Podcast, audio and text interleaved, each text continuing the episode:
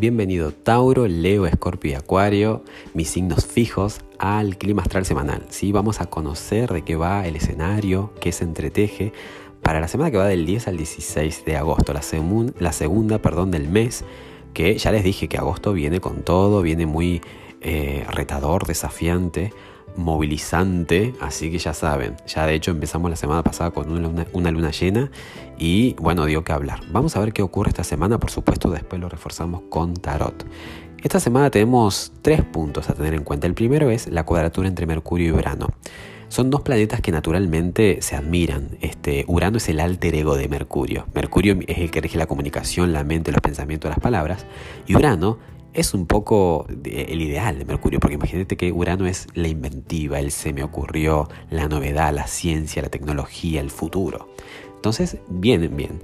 Ahora, ¿qué pasa? La posición que tienen en la, en la rueda astrológica, la ubicación geográfica que tienen, hace que tal vez sus energías no colaboren de forma constructiva por sí mismas y uno tiene que ser el que construye un tercer camino de forma creativa para que no nos saque del eje. Es decir, las cuadraturas son tensiones, son momentos que nos pueden... Es eso, una tensión es un reto. Entonces ahí está eh, cómo lo aborda cada uno. En este caso tenemos a Urano en Tauro. Todos tenemos una zona Tauro en la que claramente somos reacios a los cambios, en la que queremos solamente disfrutar de la seguridad, del confort y Urano está ahí trayendo novedad, trayendo cambios. Urano quiere, a ver, actualizarse, ¿no? Y esto también aplica a nivel mundial. Urano va a estar en Tauro mucho tiempo, trayendo novedad, trayendo más que novedad, este aire fresco, ¿no? A todo lo que rige Tauro. Tauro rige eh, desde la estética hasta la economía, las finanzas. Ya vamos a ver que poco a poco se va instaurando esto del, de, lo electrónico, en las monedas electrónicas, todo este asunto, ¿no? Que va pasando de era. Pero ya en lo personal también todos tenemos una, área Tauro en la que respondemos de esa forma, tal vez eh, fija, de una sola forma, de manera protectora, que queremos disfrutar y así como está me gusta. Bueno, eso está totalmente movilizado, está, está, de repente puede ocurrir algo como que no lo esperamos, ¿sí? Y Mercurio, que está en Leo, que de repente es un tránsito bueno para aprovechar porque implica creatividad, implica brillar. Acá tenemos dentro de este grupo a Tauro y tenemos a Leo, a los dos. Entonces es un, lindo tránsito para justamente sacarle partido desde ese lado. La creatividad, el entretener, el ser este extrovertido, el darle palabras a las emociones, el negociar de forma creativa. O sea, es la creatividad misma, es el sol, entonces, imagínense Mercurio con los atributos de Leo, es decir, comunico o, de repente eh, me expreso de forma histriónica, excelente. Y, de repente, por ahí si hay algún giro, algún cambio repentino, es como que ni siquiera me da en ese momento la cabeza para decir qué hago, ¿no? Puede entonces ocurrir que durante este, esta cuadratura, este tránsito, vivamos algún tipo de excentricidad o cosas como que tal vez superen a la, ficción, supera la realidad. ¿Vieron cuando ocurre eso? No sé si algunas veces les ocurrió. Les invito a que comenten. ¿Te pasó alguna vez que la realidad superaba la ficción? Cuando vos decís, esto es de película. ¿Qué pasó acá? O sea, nunca me hubiera imaginado tal cosa. Entonces la mente está ahí como, ¿eh? ¿Qué pasó? Pero no quiere decir que esté todo mal. Siempre una cuadratura, en realidad, como les decía, la invitación es que evolucionemos, que busquemos la, salida a este, a este laberinto y no quedarnos ahí con el, de repente, el problema o con el bloqueo. Entonces ya saben, puede haber esa cosa así como excéntrica, como que no rompe el molde, eh, incluso no eh, nos pone nerviosos o nos bloquea. Es como, como les decía al principio, no colaboran las energías. Entonces una de las dos está como eh, como que como bloqueada o como sorprendida, un shock, ¿no? Por lo general el planeta más alejado del Sol es el que se come al que está más cerca del Sol. De repente es como que Urano es el que impone el cambio y Mercurio ahí chiquitito dice, ¿qué hago? ¿No? Y es nuestra mente, somos vos y somos yo, soy yo, perdón, que decimos, ¿qué hago con esta situación que me supera? Eso por un lado, fíjense cómo comenzamos. Ya después, el día 13, ocurre lo mismo, pero con otros dos planetas que también se admiran, por así decirlo. Yo se los cuento como una película, pero es Marte y Plutón.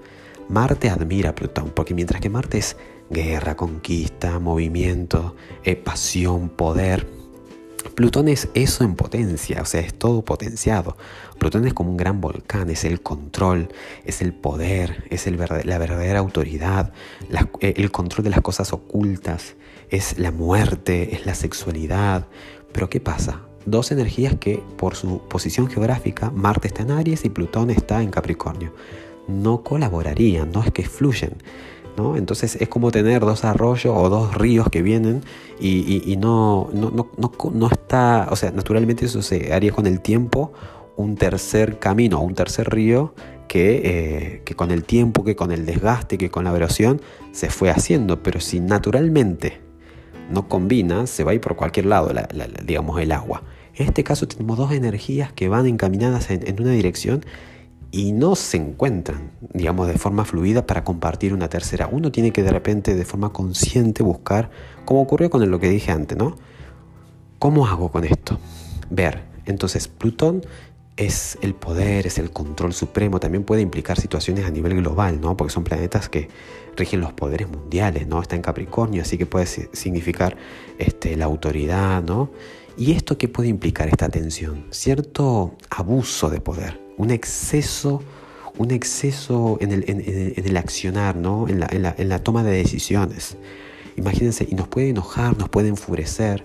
Es como una tentación a que este volcán estalle Puede implicar desde eso, de un exceso, de un abuso del poder, o un cierto fanatismo, o exagerar la medida en que, eh, en que usamos la energía. Entonces podemos percibir algo de eso, tanto en lo personal como a nivel mundial, ¿sí? Alguna serie de, digamos, de, situación que, que nos puede enojar, que nos puede tensionar, que, ¿Vieron cuando uno tiene cierto rango, cierto poder, cierta autoridad, cierto control? Y eso que llega al punto de se me pasa, se pasa, o sea, la exageración, ya les digo, no colaboran, no están, digamos, en la justa medida para que colaboren. Cada uno va por su propio lado, encima están en signos cardinales, que son signos que disparan en una dirección y, se mueven y son, son, muy dinámicos.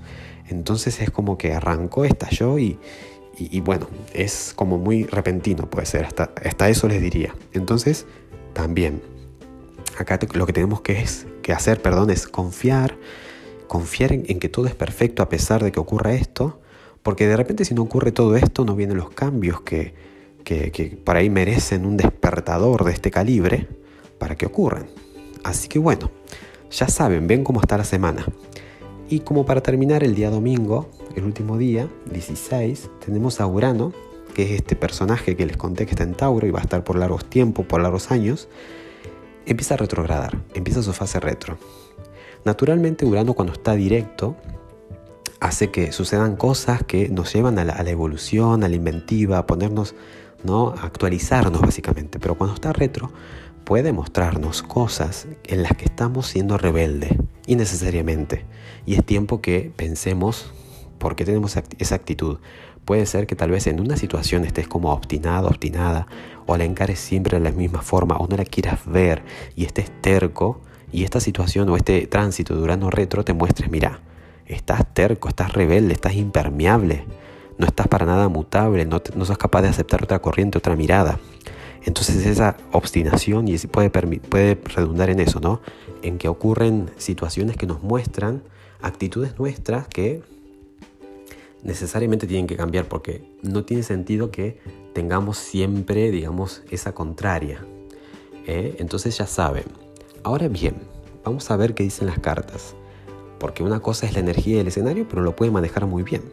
En el caso de Tauro tenemos al 9 de oros. Seguramente esta semana me gusta esa carta. Esta semana encuentres cierta, eh, a ver, independencia.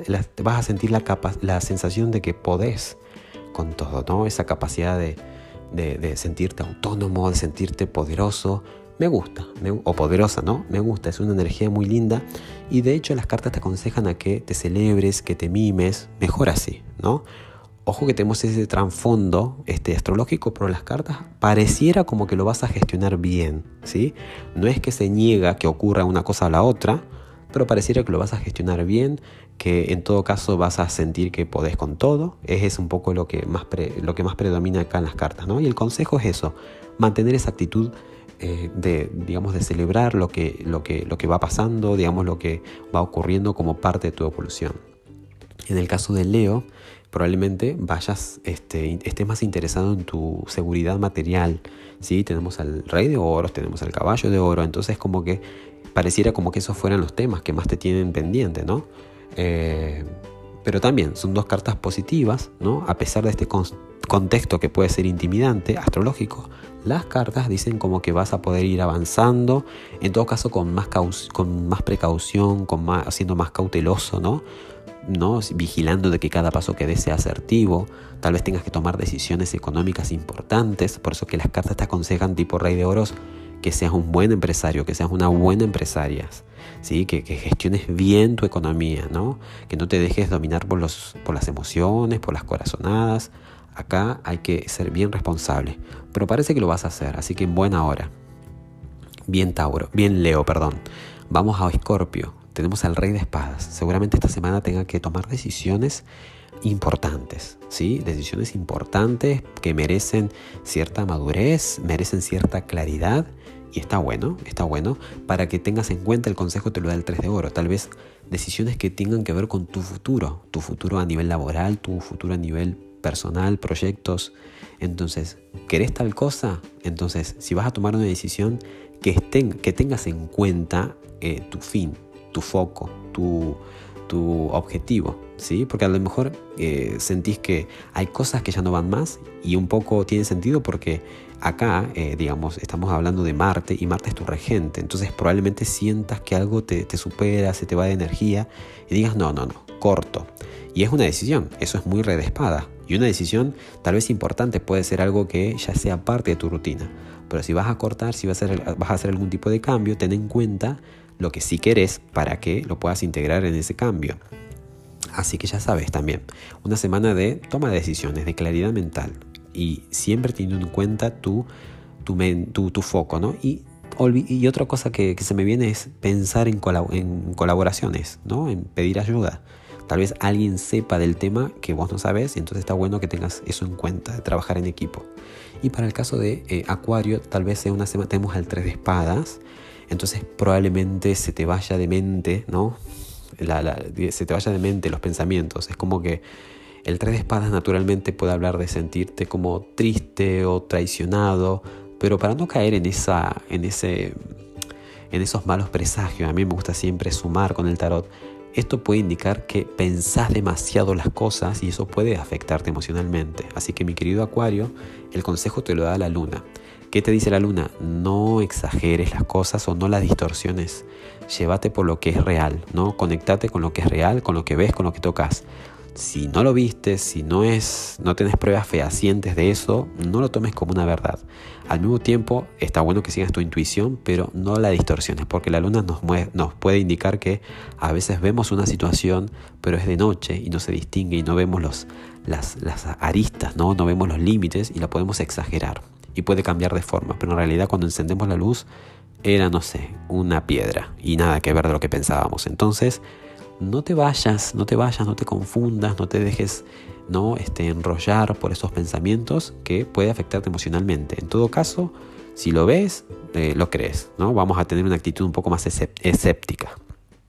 Y si tenés mucha, así, ¿no? mucha cosa dando vuelta, úsalo para, de forma creativa, a, nivel musical, a nivel arte, inspiracional, ¿no? Usamos la luna para inventar, para, ¿no? para la ilusión, ¿sí? Para la creatividad, ya que estamos en la temporada Leo, en buena hora. Así que bueno, espero que tengan excelentísima semana. Es probable que eh, vengan nuevos, que vengan novedades, tal vez tenga otro formato esto, pero de momento espero que que les sirva, que les aplique y que les funcione. Que tengan excelente semana. Un fuerte abrazo.